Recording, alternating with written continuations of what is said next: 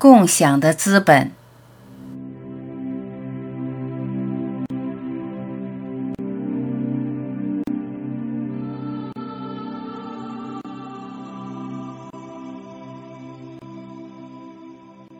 你不可能与他人共享，你没有共享的资本。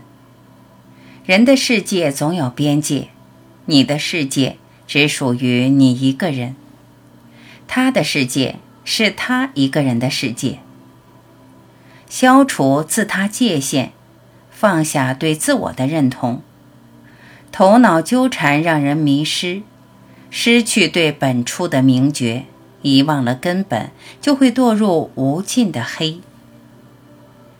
不在当下，你就不在；你不在，世界就变了样，万物就不是它本来的样子。别说活在当下，你不可能活在当下。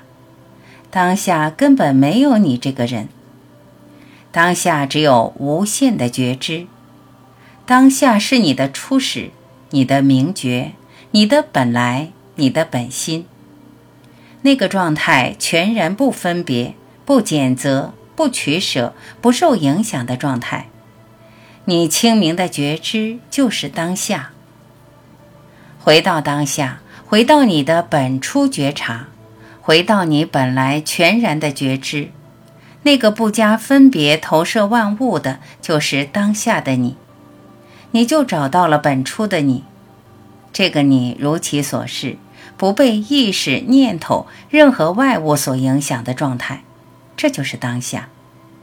只有当下的你，才能与万物共鸣，与他者共享。万物与他者都在你同一的世界，你不再是分离的你，不再是偏狭的你，不再是自我的你，不再是痛苦的你。不再是局限的你，你就可以大张旗鼓的共享。你有了共享的资格，你有了共享的资本。有人误会了当下，以为观察念头、一直念头、观察自己每时每刻的行为，就是活在当下。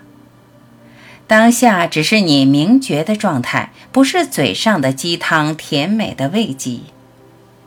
归根结底，就是要回归根本，找到你的归宿和源头，那里超越一切局限，不受一切所妨害，那里潇洒自在，是超然的、安全的、可靠的、自由的。只有找到当下的你，才能感受当下的力量。